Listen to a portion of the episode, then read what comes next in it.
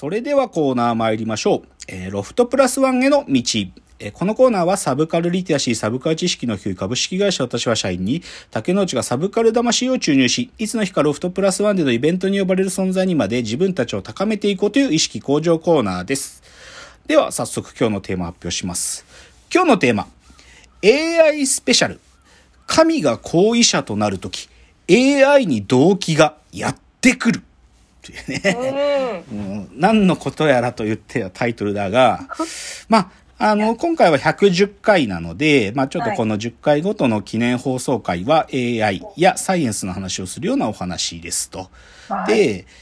今回、まあ、その、ちょっとね、前回が第100回だったんですけど、この AI スペシャル回が。はいはい、その前回の第100回の時の、まあでも前回は AI っていうよりかは僕のアカデミック履歴書とか言って、サイエンスに近いような話をしたんですけど、はい、そのスペシャル放送があった後に、あのー、二代目アシスタントの箕浦さんからのお便りが届いたんですよ。はい。で、で、そのお便り自体は、その100回の後の101回目で、前半部分だけは紹介したんです。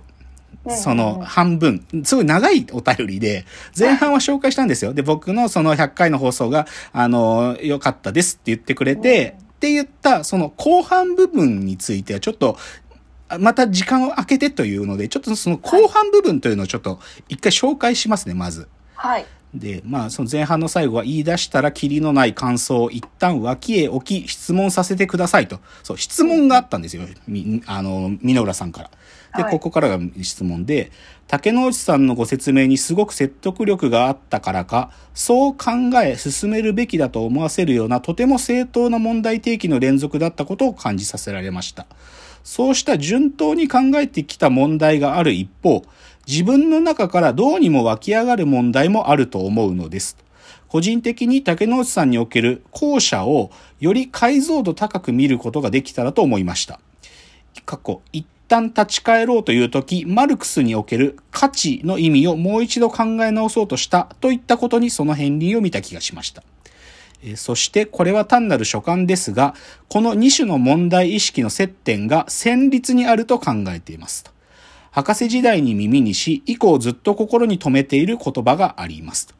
ある思想、は作品、何でも、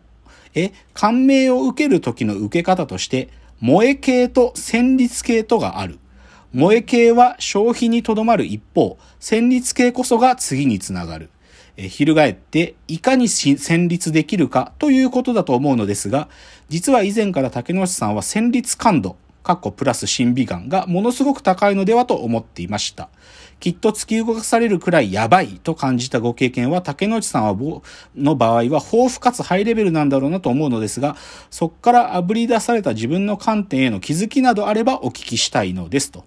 すでにこれまでのラジオの中で多分に散りばめられていたはずですが、今回一続きに履歴書を眺めて再発見は出たものかと気になりました。あ、再発見で出てきたものかと気になりましたのかな。ただこれを語るのは骨が折れると思うので、またスペシャル回や都合良い時など断片的にでも教えてやってください。というのがね、あのー、ミノさんがあの、後半部分の質問だったんですよ。まあ少しちょっとミノルさんの質問をかいつまんで言えば、まあ要は僕は前回自分がまあ、科学者として何を考えるかっていう時に、まあ、本流の話じゃなくて、サイドエピソード、その僕がめ、はい、ど真ん中でやってたことじゃない、でもそ、同時に読み進めてきたいろんな本がとか分野があって、で、それを紹介したのが前回だったんだけど、箕浦さんが言うには、そういう、ある意味、外堀が埋まっていくようにして私が考えるべき方向が見定まったっていうこと以外に、竹之内の内側から、ある意味、どうしても気になることというか、その、内側から生まれた問題意識っていうものもあるだろうと。で、で、その内側への問題意識というものへの態度というのはどういうものなのかというのがおそらく箕浦さんの問いだと思うんですよね。で、それを彼女は戦律系とか言ってるんだと思うんだけど、で、今日はだから端的に言っちゃえば、この箕浦さんの問いへのアンサーです。すごく端的に言うと。はい、で、そのアンサーの方向というか、その、まあ、まあ、すごい端的に言っちゃえば、さっきも言った通り、箕浦さんの文章の中で言う、順当に考えて出てきた問題。まあ、要は外側のインフォメーションとか、他の奴らの問題設定なんかをこう紡いでいく中で生まれてきた問題設定と、その一方で、自分の中からどうにも湧き上がる問題。自分の内側から湧き上がってくる問題意識。この二つがあるとした時の、その二つにとっての、箕浦さんの質問は、どうにも内側から湧き上がる問題の方に、どっちかと質問の焦点があるんですけど、はい。この僕の二つのこの、みあ、まず問題意識の二つってものに対して僕の態度を簡単に言うと、うんうん。端的に言えば僕はこの二択、外側にある順当に考え出てきた問題っていうのと自分の内側からどうにも湧き上がってくる問題っていうこの二つの問題意識のこの二択っていうのは僕ははっきり言ってこの二択を無効化する地平にいます。向こうか。そう、無効です。僕、僕にとって、この二択というのはそもそも成立していないんだという地点に竹之内はいるんです。は加えて竹之内だけではなく、うちの AI も同じなんです、これは。はい。外、外由来で行為が決定されるのか、自分の内部由来で行為が決定されるのかっていう、この二者択一みたいな話っていうのを、ある意味、うちは、うちの会社の AI や僕自身は、そもそもこの問い自体を無効にするようなことをやっているんですよ。少しサイサイエンスっぽい言葉で言うと、環境由来か自己由来か。はいはいはい、はい。外にある環境によって自分の行為を決定づけるのか、自分の内側にある衝動からけ行為を決定するのかっていう、この二択っていうのが、そもそも成立しないんですよ。うん。でみんなはね、なぜかそういう風な問題設定をしたがるんだけど、これが成立しないというところから始めると、もう皆さん全く違う地平にたどり着くという話を今日したいんです。はい。なので、でね、もう今日の話の、ま、さらに前振りで言うと、じゃあさ、はい。内側ってさ、つまりは自分の中の、うもう本当にじ自分から起動する話でじゃないですか。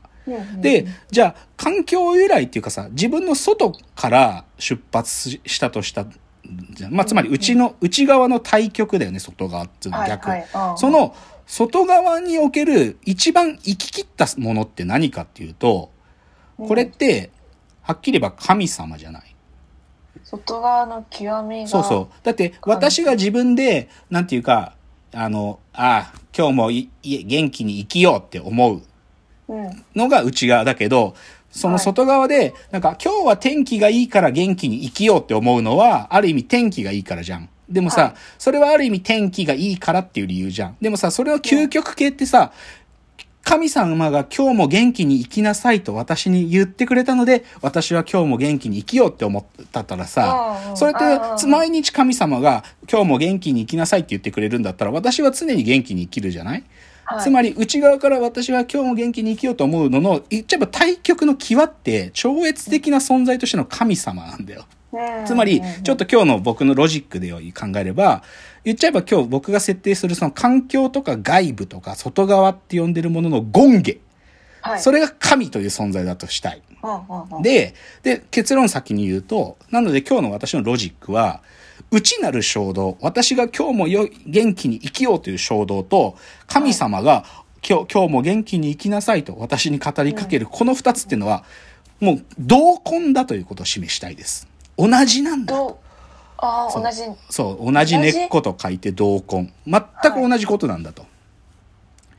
同じことと考えることができる。うーん。それを示したい。で、はいそれを示すと、それを示してそれが理解できる地点にいる。そ、そうすると、さっき言った、なんていうか、み箕浦さんの今日の質問、内側から湧き上がってくる問題に竹之内はなぜ敏感なのか。違うんですよ。僕は内側にの話にも敏感だけなんだ、じゃなくて、外の世界にも敏感で、この外の世界っていうのは、しかも、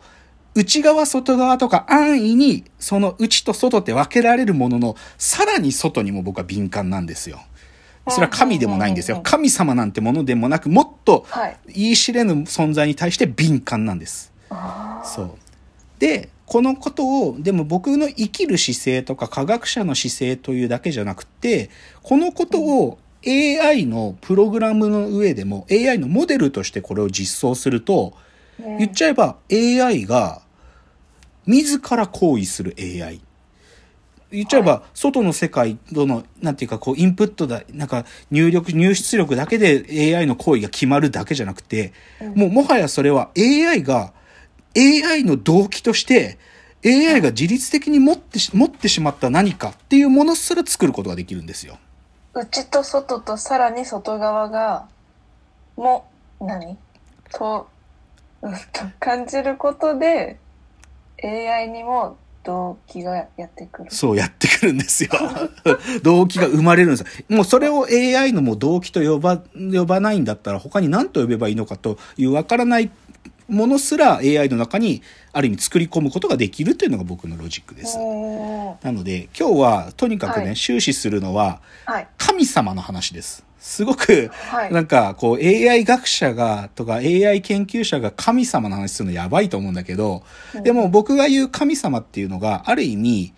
今日神様は地面に墜落してきますんで、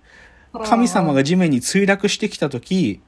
そそれを僕は今日のタイトルで言う、神が行為者となる時って言ってるんだけど、神様が行為者となるっていうことを理解した時に、はい僕が言ってるこの、まあ言っちゃえばね、科学的態度の展開ですね、展開。この場合、はい転げるに回ると書く展開。その展開するっていう地平にようやくたどり着くんで、なので今日神様のトピックの話いっぱいします。はい。はい。じゃあ次のチャプターから神様のお話いきます。